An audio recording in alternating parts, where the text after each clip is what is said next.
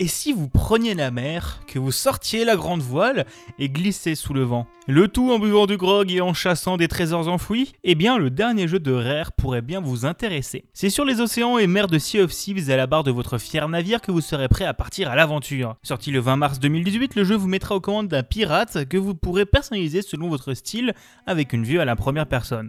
Votre objectif Obtenir le plus de pièces possible pour pouvoir acheter d'autres vêtements et équipements. Pour faire cela, vous aurez de possibilités. Partir naviguer simplement sur les mers avec vos amis et combattre les différents événements aléatoires qui se dresseront contre vous, Kraken, Mégalodon, bateau fantôme, vous engager dans l'une des factions du jeu pour faire des quêtes pour eux, déterrer des trésors, tuer des capitaines squelettes ou livrer des marchandises, ou encore partir faire les fables de flibustier. Puisque si au lancement du jeu il pouvait sembler un peu vide, le suivi constant fait par les développeurs a ajouté énormément de contenu.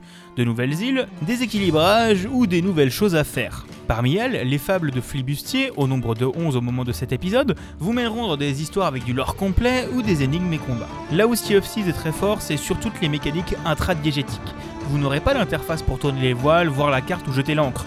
Vous devrez à chaque fois vous déplacer vers le cabestan ou la bonne corde, ou aller sur la table des cartes pour savoir où vous êtes. Et vous aurez même à votre disposition des features inutiles, donc indispensables, comme l'alcool qui va vous rendre bien saoul, ou des instruments de musique interagissant ensemble. Mais vous aurez remarqué que je parle beaucoup du multijoueur. En effet, là aussi of Thieves est le mieux, c'est entre amis. De 2 à 4, avec 3 bateaux différents, vous pourrez prendre de la barre en vous fixant vous-même vos objectifs.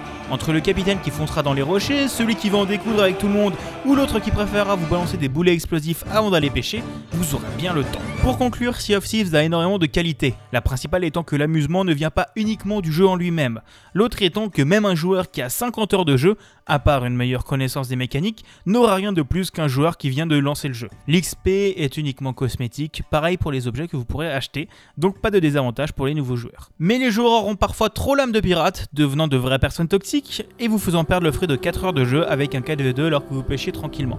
Si ce risque ne vous fait pas peur, Sea of Thieves est disponible sur PC et Xbox pour 40 euros ou directement dans le Game Pass pour 10 euros par mois.